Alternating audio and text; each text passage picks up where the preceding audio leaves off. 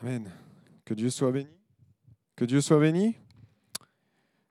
Voilà, nous allons partager ensemble un sujet ce soir. Donc, euh, la semaine dernière, je ne sais pas si vous vous rappelez pour ceux qui étaient là, donc on avait parlé du légalisme, ne pas être un légaliste, mais être rempli de l'amour de Dieu. Et ce soir, on va parler d'un autre sujet ensemble. Et ce sujet, c'est le contentement. Voilà. Donc, c'est quelque chose qui n'est pas très humain. Le contentement n'est pas un domaine où les humains excellent loin de là. Nous sommes plus dans la recherche du plus, toujours plus, toujours vouloir, encore et encore. Et donc, juste pour commencer ces moments, la définition du contentement, je vais vous la lire, c'est un sentiment de satisfaction intérieure, paix de la conscience de celui qui n'a rien à se reprocher, car sa conduite et son état sont approuvés de Dieu. Voilà, c'est une définition du contentement. Et lorsque nous parlons du contentement, nous sommes obligés de parler de deux sortes de contentement. Il y a le contentement de soi, c'est-à-dire ce que je suis, ce que je représente, que ce soit intérieurement, mais aussi au niveau social.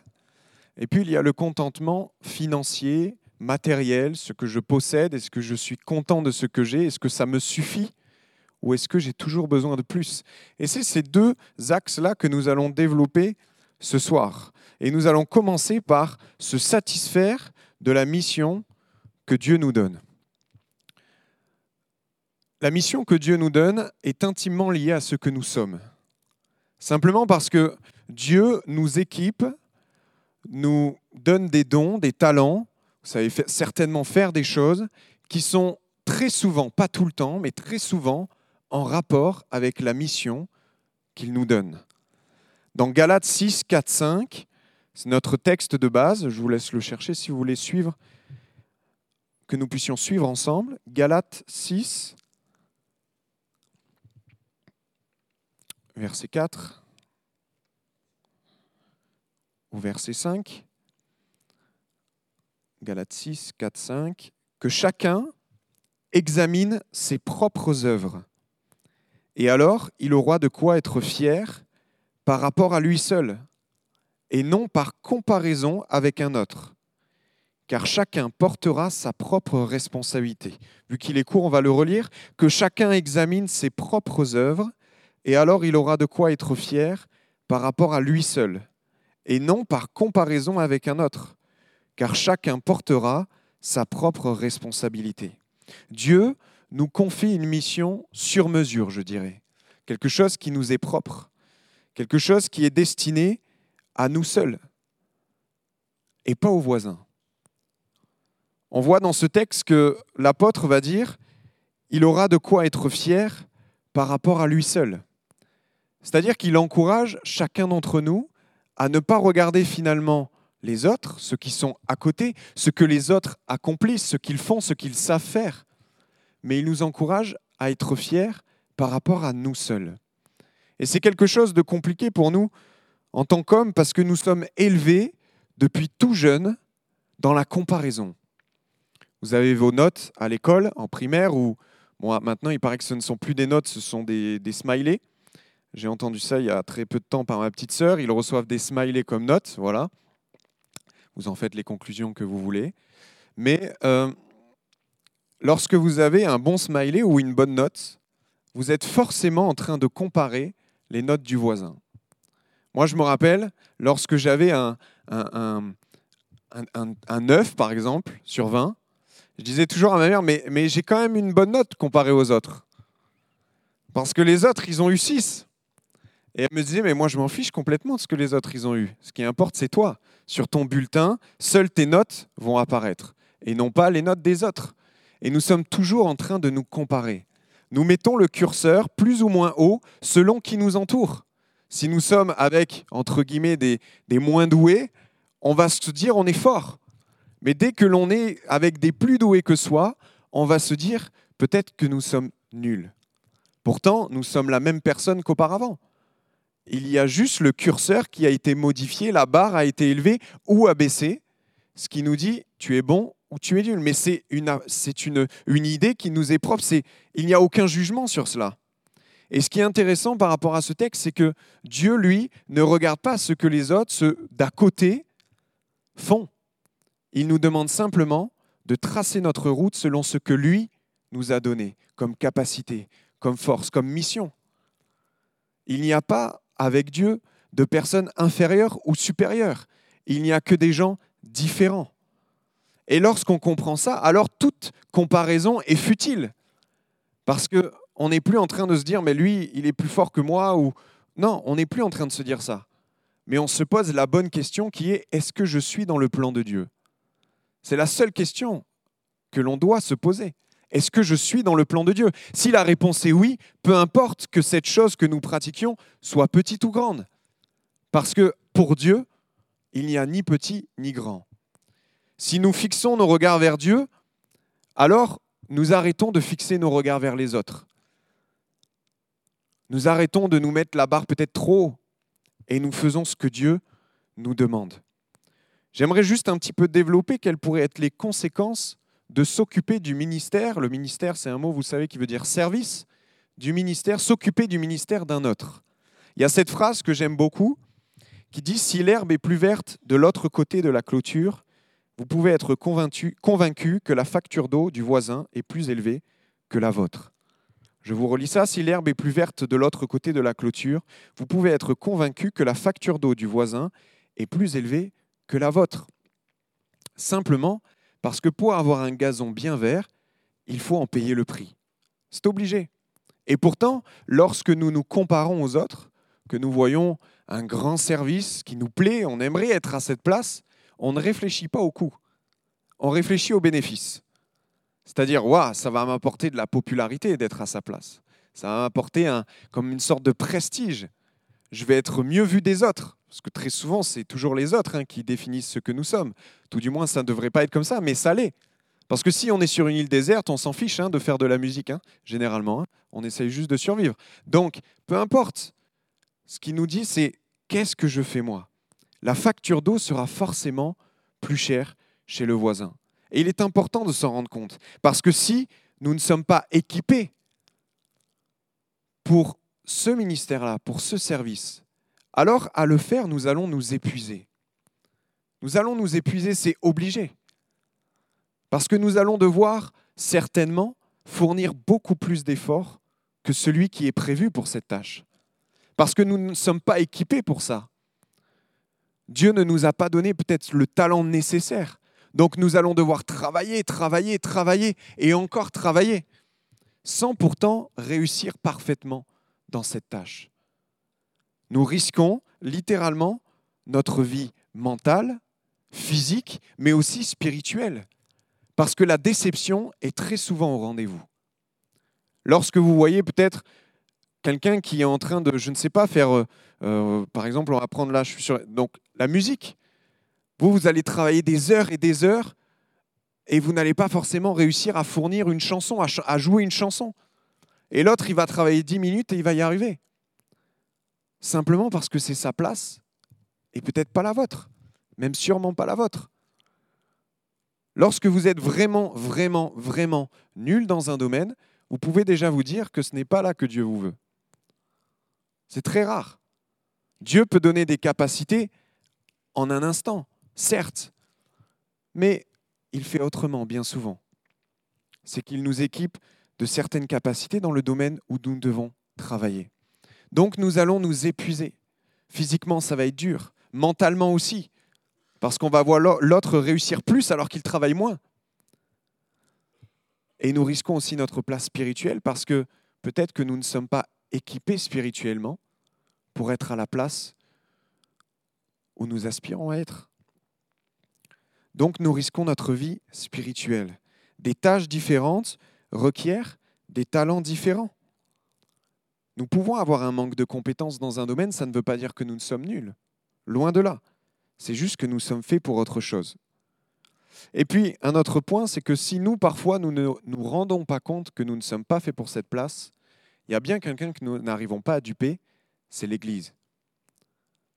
L'Église sent et voit lorsque vous êtes à votre place ou pas. Très souvent, c'est ainsi. Moi, je me rappelle une histoire lorsque j'étais tout jeune. Euh, j'avais euh, peut-être 10 ans, un truc comme ça. Et, quelqu'un, un ancien de l'Église, s'est dit, OK, moi je veux faire de la batterie, je sens que Dieu m'appelle à être là. Et, euh, et, donc il a commencé, bon ben voilà, il a pris rendez-vous avec le pasteur, il s'est inscrit, hop, il est allé à la batterie. Sauf que cette personne n'avait pas du tout le rythme. Et le dimanche matin, c'était un carnage. Parce que vous savez, l'expression aller plus vite que la musique, ça existe. Il y a des gens qui vont plus vite que la musique. Et quand c'est à la batterie, c'est jamais bon. C'est jamais bon. Parce qu'on est censé être sur du tempo, on est censé respecter un rythme. Et bien souvent, et, cette personne, bien sûr, n'est pas restée à cette place, parce que l'Église s'en est facilement rendu compte. Mais il y a d'autres domaines où on peut penser être à notre place, se dire, moi je suis fait pour ça, moi j'aime ça. Vous savez, il y a quelque chose à comprendre, c'est que ce que l'on aime faire, ce n'est pas forcément notre appel. Pas forcément. Moi, pour le dire, et elle ne vous cachera rien, ma femme, Joyce, elle aime chanter, mais ce n'est pas son appel. Elle ne le fera jamais sur une estrade. Pourtant, à la maison, elle chante, elle chante, elle chante, mais elle sait qu'elle n'est pas faite pour ça. Elle chante juste, mais voilà, ça s'arrête là. Ça s'arrête là. un jour, je me rappelle, il y a le, notre ancien pasteur qui a dit Allez, Joyce, ton mari chante, euh, vas-y, euh, va sur les. Parce que c'était la mode un peu à l'église à cette époque-là. Il y avait toutes les femmes qui chantaient avec leur mari euh, les chantres. Et, moi, ce n'était pas le cas, j'étais quasiment le seul. Et elle dit Allez, vas-y, chante avec ton mari. Elle dit Non, non, tu vas voir. Si je le fais une fois, tu vas le regretter. Donc, je préfère m'abstenir parce que, voilà, les conséquences peuvent être graves. Moi, je sais très bien que, par exemple, Joyce elle est très forte en organisation et moi, je le suis bien, bien, bien moins, voire euh, bien en bas. Parce que l'organisation, ce n'est pas, mon, pas mon dada. Je me suis amélioré. On peut toujours s'améliorer là où on est moins bon. Mais je ne serai jamais aussi fort que Joyce en organisation. C'est impossible. Simplement parce qu'elle a reçu cela. Comme moi, j'ai reçu le chant, elle, elle a reçu l'organisation. Et elle pourrait très bien se dire, mais moi, je veux faire chanter. Alors très bien, je lui donnerai ma place. Et moi, j'irai prendre sa place pour l'organisation. Mais vous verrez bien qu'au bout d'un temps, ça va vous lasser. Ça va vous lasser. Parce que ce ne sont pas nos appels. On peut aimer faire quelque chose sans pourtant être appelé à cela. Ça, c'est quelque chose d'important. Cet homme bien connu, Oscar Wilde, alors je ne sais pas son œuvre, ce qu'il a fait, mais en tout cas, cette phrase de lui, j'aime bien, c'est Soyez vous-même, car les autres sont déjà pris. Contentez-vous de ce que vous êtes. Contentez-vous. Le deuxième point, c'est que on peut se contenter de qui nous sommes, mais cela ne nous empêche pas de travailler. Dieu nous a donné des dons, des talents, mais cela ne nous empêche pas de travailler. Bien au contraire, nous devons les faire fructifier. Vous connaissez, pour les plus anciens, cette, histoire dans la parole qui est la parabole des talents. Pour ceux qui ne la connaissent pas, je vais la, synthétiser. C'est ces trois hommes qui vont se présenter devant le maître. Le maître représente Dieu. Les hommes nous représentent chacun. Et le maître va partir dans un long voyage et juste avant, il va donner à, ses trois serviteurs des talents. Un cinq talents, le deuxième deux talents et le troisième un seul talent. Il va partir pendant de nombreuses années. Le premier et le deuxième, celui qui avait reçu cinq talents, puis deux talents, ont fait fructifier ces talents et les ont multipliés par deux. Celui qui en avait cinq a réussi à en récolter dix. Celui qui en avait deux en a récolté quatre au final. Mais le dernier, celui qui n'en avait reçu qu'un, a choisi plutôt d'enterrer ce talent. Il l'a négligé. Il l'a enterré dans un coin. Et lorsque le maître est revenu des années plus tard, il est allé voir ses serviteurs et a redemandé le fruit de leur travail. Il leur a dit, OK, qu'est-ce que vous avez à m'apporter? Quels sont les intérêts que j'ai récoltés? Le premier va lui donner cinq talents de plus que ce qu'il avait reçu à la base. Le deuxième va lui donner deux talents de plus que ce qu'il avait reçu à la base. Mais le dernier va déterrer son talent et va lui rendre. Le premier va être accepté comme un bon serviteur, le deuxième aussi, mais le dernier, celui qui avait failli à sa tâche, va se faire rejeter. Et le propriétaire, quelque part, du talent va lui faire ce reproche, mais tu aurais dû au moins mettre ce talent à la banque, et ça m'aurait rapporté quelques intérêts. Mais au lieu de cela, ce serviteur a choisi de dénigrer ce qu'il avait reçu de Dieu. Il s'était contenté de sa position, sans essayer de faire fructifier. Et finalement, ça va lui être reproché. On voit ça dans Matthieu 25, 21. C'est bien, bon et fidèle serviteur, tu es fidèle en peu de choses, je te confierai beaucoup. Mais pour le dernier, il n'a pas reçu cet encouragement. Parce qu'il s'était reposé sur ses acquis. Il s'était dit, j'ai reçu un talent, ça me suffit. Je ne vais pas travailler pour le faire fructifier. Dans 2 Corinthiens 5, 10, il est dit, car il nous faut tous comparaître devant le tribunal de Christ, afin que chacun reçoive selon le bien ou le mal qu'il aura fait, étant dans son corps. Tous nos actes seront jugés, les bons et les moins bons. Et bien sûr, bien souvent, nous ne vivons pas avec cette dimension-là. Nous vivons chaque jour l'un après l'autre, parfois même pour ceux qui sont en difficulté, espérant que le prochain sera meilleur que celui d'avant. Mais nous ne réalisons pas que tout ce que nous faisons sera un jour jugé par Dieu. Nous devons prendre soin de ce que Dieu nous a donné. Combien de talents gâchés à soit courir d'un côté ou de l'autre pour essayer d'avoir la place du voisin, ou soit à enterrer ce qu'ils avaient reçu, sans réellement l'apporter au pied du maître, sans essayer de le faire fructifier. On voit que David, lui, va recevoir une mission de Dieu, le roi David. Ça sera de préparer les matériaux du temple pour que son fils Salomon puisse le faire. Et le roi David ne va pas dire j'ai utilisé le temps qu'il m'est resté après mes activités et mes hobbies pour préparer la maison de Dieu. Du faux or parce que ça ressemble à du vrai, du métal argenté car on s'en fiche, de la ferraille venue de la déchetterie parce que c'est gratuit, du composite de bois parce que le vrai bois c'est cher, ainsi que du gravier car j'ai gardé les pierres précieuses pour moi seul. De toute manière, Dieu n'habite pas dans des maisons faites de la main des hommes, donc il sera déjà content du peu que l'on va faire pour lui, puis après tout, il voit nos cœurs. David n'a pas dit ça. Mais nous pouvons voir dans 1 Corinthiens 29.1 qu'il a donné le maximum de ce qu'il avait. Il a donné de l'or, des pierres précieuses. Il est dit qu'il a fait, qu'il a utilisé toutes ses forces pour que ce projet puisse venir à bout. Le roi David a tout donné parce qu'il savait très bien qui était Dieu. Et il savait qu'il ne pouvait lui donner les pacotilles, les restes, mais il voulait lui donner le meilleur de lui-même. Et cette phrase est importante et j'aimerais la souligner, c'est Mais Dieu voit nos cœurs. Très souvent, alors je ne sais pas ici dans le euh, sud-ouest, mais très souvent, étant jeune, moi je suis arrivé à 4 ans dans l'église, j'ai très souvent entendu cette phrase, mais bon, ouais, c'est pas, pas terrible. Mais bon, Dieu voit nos cœurs. Vous l'avez entendu peut-être cette phrase dans cette région hein? Mais Dieu voit nos cœurs. Oui, justement, il voit que tu fais n'importe quoi. Il voit que tu n'essayes pas de donner le meilleur de toi-même pour lui. Il voit que finalement, tu as peut-être la flemme de faire les choses, donc tu fais le minimum. Il voit tout ça. Et malheureusement, avec cette phrase, très souvent, on l'a utilisée, non pas pour nous motiver à faire quelque chose de mieux, c'est-à-dire Dieu voit mon cœur, je veux faire le meilleur pour toi, mais on l'a utilisée pour euh, faire le minimum. Le minimum syndical, comme on dit. Oh, pas trop. Doucement, doucement. Mais c'est pas ce que la Bible nous enseigne. Dieu lui-même n'a pas fait le minimum pour nous. Dieu a donné son Fils unique.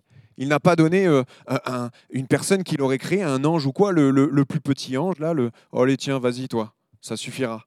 Non, il a donné son Fils unique, il a fait une œuvre parfaite pour nous, afin que nous soyons sauvés, que nous soyons rachetés. C'est pour ça que c'est important de ne pas donner le minimum non plus à Dieu. Qu'est-ce qui est dit dans la parole? Il est dit que celui qui veut me suivre doit mourir à lui-même. Bien des fois, il dit aussi, mais toi, suis-moi, laisse tout ce que tu as et viens. Le Seigneur nous dit aussi que notre vie ne nous appartient plus, que nous devons faire sa volonté. Et nous voyons que la volonté de Dieu, ce n'est pas que nous nous rabaissions, n'est pas que nous prenions la place du voisin, mais c'est que nous faisions le, le maximum pour lui. Rappelez-vous, ne serait-ce que l'histoire des sacrifices dans l'Ancien Testament. Un sacrifice devait être fait avec une bête parfaite, sans tache, sans défaut, pas handicapée, etc. Cette bête devait être saine. Parce que, bien entendu, plein de bergers et d'autres hommes, d'autres femmes pouvaient être amenés à amener des bêtes malades ou des bêtes qu'il ne pouvait pas vendre. Mais Dieu va dire non, si tu fais un sacrifice, donne le meilleur. donne le meilleur. Donc nous aussi, nous devons chercher à donner le meilleur pour Dieu. Et bannir cette phrase de nos cœurs, Dieu voit nos cœurs, bannissons-la. Donnons le maximum pour lui. Donnons le maximum comme il l'a fait pour nous. 1 Corinthiens 10, 31 dit, Soit donc que vous mangiez, soit que vous buviez, soit que vous fassiez quelque chose, faites tout pour la gloire de Dieu. Tout pour la gloire de Dieu. Tout ce que je fais doit représenter la gloire de Dieu. Alors si je fais quelque chose mal, je représente mal la gloire de Dieu. Mais si je donne le maximum, alors là, je représente bien le royaume des cieux. Rassurez-vous, je ne suis pas en train ce soir de prêcher le fait qu'il faut être meilleur que celui d'à côté ou pas, loin de là. Je dis que lorsque l'on reçoit quelque chose, il faut l'exploiter à fond. Peu importe que peut-être euh, il y ait une personne qui soit appelée à avoir un ministère international et qu'une autre personne soit juste un ministère local. C'est pas grave ça. L'important c'est que l'un comme l'autre fasse le maximum. Deuxième point, rapidement, parce que finalement, je parle, je parle. Se contenter de ce que nous avons. Se contenter de ce que nous avons. Excusez-moi, je me rhabille. J'ai un peu grossi, donc les boutons ont tendance à, éclater plus facilement. Donc, se contenter de ce que nous avons. Là, c'est une partie aussi difficile. Parce que dans notre culture, dans, dans ce que nous sommes, c'est toujours plus. Nous le voyons. Nous voulons plus de technologie, nous voulons plus d'avancées. Nous exploitons de plus en plus la terre, même quand elle ne le peut plus. Nous voulons plus de richesses, nous voulons plus d'argent, nous voulons plus de biens. Nous voulons plus acheter, acheter, acheter, encore acheter. Nous voulons encore plus posséder. Mais je ne pense pas que cette attitude soit bonne. Alors vous me direz, mais est-ce qu'un chrétien ne doit pas être riche? Est-ce qu'un chrétien ne doit rien avoir? Est-ce qu'un chrétien doit juste avoir une, robe là et, une robe euh, toute déchirée, puis ça suffit. Faire vœu de, de pauvreté? Je ne pense pas du tout que ce soit ça. Mais je pense que nous devons nous contenter de ce que nous avons. Vous me direz, mais alors se contenter de ce que nous avons, ce n'est pas rechercher plus? Si nous pouvons rechercher avoir plus d'argent. C'est pour ça que vous travaillez d'ailleurs, pour avoir plus d'argent. Nous pouvons rechercher à acheter plus de biens, nous pouvons même rechercher à être de plus en plus riches. Mais si cela n'est pas notre priorité, la priorité lorsque nous recherchons ça, c'est Dieu et Dieu seul. Mais si nous commençons à nous confier dans notre argent, dans nos biens, dans ce que nous avons, dans ce que nous possédons, comme une sécurité, nous dire mais c'est grâce à ça que je suis en sécurité, alors nous faisons fausse route. J'aimerais dire vraiment que dans la parole de Dieu, il n'est jamais dit que les riches n'hériteront pas du, royaume des cieux. Beaucoup le pensent. Il est juste dit que ce sera plus difficile. Mais il y avait des riches dans la parole de Dieu. Ne serait-ce qu'Abraham, est-ce qu'il n'était pas riche? Il était riche. Il est dit au bout d'un moment dans la parole qu'il avait 400 serviteurs et énormément de biens. Au bout d'un moment, il était tellement riche qu'il a dû se séparer d'avec son neveu. Parce qu'il n'y avait plus assez de... C'était trop difficile d'être l'un à côté de l'autre pour que chaque euh, brebis, chaque bouc, tout ce que vous voulez, puisse paître correctement. C'était des hommes riches. David était riche. Salomon était riche. Tous ces hommes de Dieu étaient riches. Et pourtant, ils avaient Dieu dans leur cœur. Salomon a mal tourné, mais il y en a plein qui étaient riches et qui aimaient Dieu. Donc il faut sortir cette idée-là de sa tête. Mais il ne faut pas courir sans cesse après l'argent. Moi, je sais très bien que lorsque j'étais plus jeune, je vais pas dire jeune, mais plus jeune, je recherchais la richesse. Moi, je voulais être riche. Hein. On me demandait qu'est-ce que tu veux faire dans la vie? Bah, Moi, je veux être riche. Tu veux faire quoi? Bah, Riche, c'est tout. C'est un métier d'être riche. Hein. Après, il faut administrer ses biens. Hein. Moi, je veux être riche. Et c'est vrai que j'avais tendance à être bon dans tout ce qui était euh, négoce, etc. Je trouvais toujours les, les petits filons. là. Et puis un jour, le Seigneur m'a appelé au ministère. Il m'a dit simplement, c'était à travers une prédication d'un homme de Dieu, il m'a dit euh, Dieu ne t'appelle pas à être riche. Ah, c'est dur, hein? Quand vous axez votre vie là-dessus, c'est dur, hein? Ok, ben Seigneur, si je ne dois pas être riche, alors je te suivrai. Mais ça ne veut pas dire qu'aujourd'hui, je n'ai pas d'argent, vous voyez? Il faut pas prendre l'inverse. quand on entend tu ne dois pas être riche, on se dit je ne dois pas avoir d'argent. Ça ne veut pas dire ça. Ça ne veut pas dire ça du tout. Donc nous devons nous contenter de ce que nous avons. Et lorsque nous commençons à mettre les richesses avant Dieu, c'est là que nous devons nous arrêter. Vous connaissez cette histoire peut-être du patron de Caterpillar, grosse, euh, grosse société. Cet homme était chrétien, celui qui a fondé Caterpillar. Et un jour, il va au-devant du pasteur et il lui dit, mais euh, le pasteur devait prier pour lui. Il lui dit, mais je ne comprends pas, pasteur, pour quel est le principe de la dîme? Je ne comprends pas. Donner 10% de ce que l'on a et là, le, pasteur va commencer à essayer d'arrondir les angles un peu. Hein. un peu question difficile. Il lui dit, mais ça peut être une dîme de ton temps, une dîme de ton argent, ça peut être... Voilà, ça peut être plein de choses. Il dit, non, mais c'est pas ça le souci. C'est je ne comprends pas que moi, cet homme avec de l'argent, je puisse donner que 10%. C'est une histoire liée à cet homme. Hein. Je ne vous dis pas de donner beaucoup plus, loin de moi. C'est une expérience personnelle. Et finalement, cet homme, va dire, mais moi, si j'ai envie de donner 100%, est-ce que je peux le faire? Il dit oui, mais... Et le pasteur va essayer de lui raisonner en disant, mais, mais, qu'est-ce que... Euh, comment tu vas vivre? Il faut bien que tu manges. Il dit, mais ça, c'est pas mon problème. Ça, c'est le problème de Dieu. Vous voyez, cet homme était une des... Lorsqu'il a fondé la société, était une des fortunes du monde. Et pourtant, l'argent ne lui a pas tourné la tête. Et vous allez avoir quelqu'un d'autre qui va avoir une Rolex à 5000 euros au poignet, et il va se croire pour un riche. Vous voyez? C'est chaque personne est différente et nous réagissons à l'argent différemment. Le contentement. Proverbe 11, 28, celui qui se confie dans ses richesses tombera. Il n'est pas dit celui qui est riche, il est dit celui qui se confie. Mais les justes verdiront comme le feuillage. Philippiens 4, 12, Paul va dire Je sais vivre dans l'humiliation, mais il va rajouter Je sais vivre dans l'abondance c'est qu'au bout d'un moment, il a eu de quoi, et même plus, parce que l'abondance, vous le savez, ce n'est pas juste le strict minimum, c'est plus. Mais ça ne lui a pas fait tourner la tête. En tout et partout, j'ai appris à être rassasié et à avoir faim, à être dans l'abondance et à être dans la disette. Paul a vécu les deux choses. Et là, il est en train de nous dire, peu importe que je sois riche ou pauvre, j'ai appris à me contenter de ce que Dieu me donnait. J'ai appris à me contenter de ce que Dieu me donnait. Vous savez, le contentement, je pense que ça s'apprend toute une vie. Vous avez l'impression d'avoir compris ce que c'était, et un jour vous vous réveillez, vous vous rendez compte que pas du tout. Moi, je sais que dans ma tête, c'était bon, ok, voilà, Seigneur, je vais, je vais, je vais rester euh, à ton service, etc. Je ne vais pas chercher à m'enrichir, m'enrichir. Et euh, finalement, le temps passe, et au bout d'un moment, je me retrouve dans les assurances. Moi, je gérais les, les, les sous des gens, en fait. Hein. Euh, les, prêts immobiliers, les, décès invalidité, les assurances vie, etc. Et en fait, je me suis pris euh, dans ce travail et puis euh, j'ai commencé à faire plein d'heures sup et plein d'heures sup, etc. Et il y avait des moments où je ne pouvais plus forcément aller à l'église. Ou quand j'y allais, j'étais crevé. Parce que j'étais à 60 heures semaine et qu'après, il fallait faire autre chose à côté. Il y avait la maison, le mariage, etc. Et j'étais fatigué. Parce que je recherchais toujours plus. Et au bout d'un moment, Seigneur, intérieurement, m'a repris en me disant, mais, mais tu vois, là, tu as recommencé à vouloir atteindre ton but, qui était de t'enrichir de plus en plus et de plus en plus.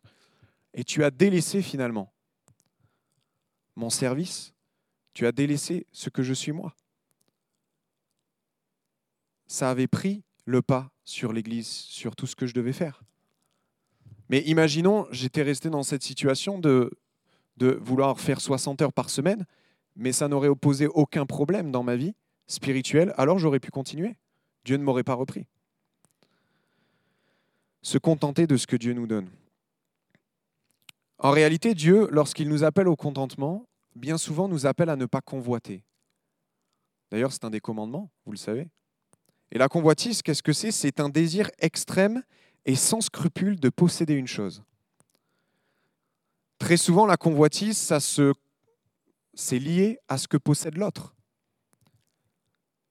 Et très souvent, très souvent, et moi le premier, nous cherchons à convoiter ce que l'autre veut. Que ce soit, ne serait-ce qu'on en a parlé tout à l'heure, obtenir son service ou obtenir plein d'autres choses. Le monde est régi par la convoitise. Aujourd'hui, tout le monde se bagarre les richesses. Parce que nous n'arrivons pas à nous contenter, alors nous amenons la planète à sa propre perte. Je pense que nous devons revoir nos priorités parfois et nous dire, mais Seigneur, est-ce que je suis dans la bonne ligne? Est-ce que j'arrive à me contenter de ce que j'ai? Je pense réellement que Dieu honore le contentement. Bien souvent, et je vous parlais tout à l'heure des heures sup, etc., j'ai couru après l'argent pour avoir plus de choses, de matériel. Et en fait, c'est quand j'ai arrêté de courir que j'ai eu plein de choses. Lorsque j'ai arrêté d'aller à droite, à gauche, d'essayer de trouver de l'argent, d'une manière ou d'une autre, que je me suis posé et que simplement on a commencé à servir Dieu de tout notre cœur, alors j'ai jamais eu autant de choses. Simplement parce que déjà il y a la paix, et ça, on ne peut pas l'acheter. Mais en plus de cela, vous étiez au courant il n'y a pas longtemps, on n'avait pas d'argent et le Seigneur nous a donné une voiture. Vous voyez? Lorsqu'on a besoin de quelque chose, au lieu de courir après l'argent, on fait quelque chose qui est des fois même plus rapide et moins fatigant, c'est qu'on prie le Seigneur pour tous nos besoins. Seigneur, on a besoin de ça. Et je vous assure que Dieu répond. C'est écrit dans sa parole, qui ne nous laissera jamais, jamais. Il est dit que le juste, même dans un, proverbe, il y a Je n'ai jamais vu le juste, voilà, mendier son pain. Simplement parce que celui qui se confie en Dieu peut avoir toute chose. Et je pense que finalement, le contentement, c'est de se reposer dans le Seigneur. Pauvre ou riche, peu importe. Reposons-nous dans le Seigneur. Et le Seigneur pourvoira tout ce dont nous avons besoin. Que son nom soit glorifié. Seigneur, je te bénis, Père, et je te loue pour qui tu es, ce que tu fais dans nos vies. Seigneur, aide-nous, Seigneur, tant de fois nous sommes tracassés par les, soucis du quotidien. Et dans ce quotidien aujourd'hui, il y a de quoi être inquiet. Mais Seigneur, je te prie de nous aider à être concentrés sur toi, à poser nos regards sur toi, à nous contenter de ce que nous avons tout du moins à nous contenter de ce que tu nous permets d'avoir. Aide-nous chaque jour, Seigneur, à nous remettre à toi. Dans la prière que tu as faite, que le Seigneur a fait Jésus, il est dit, donne-nous notre pain quotidien. Le Seigneur Jésus, par cette prière, nous incite à, demander tout ce dont nous avons besoin au Seigneur. Il est dit aussi, mais pour vous, est-ce que je n'ouvrirai pas les écluses des cieux? Il faut être équilibré dans cela, mais le Seigneur nous permet de se contenter de sa présence simplement. On chante en ce moment ce chant qui dit Mais ta présence, c'est le ciel pour moi. C'est un chant qui, par répercussion, amène au contentement. Ta présence me suffit. Ta présence, c'est le ciel.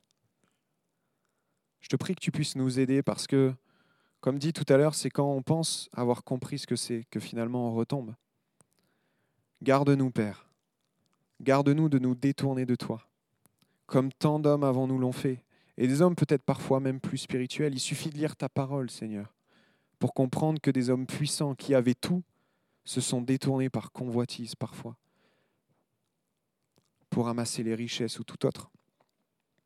Seigneur, je te prie, Seigneur, de nous fortifier et de nous garder en toi, Jésus. Que ton nom soit glorifié. Amen. Amen.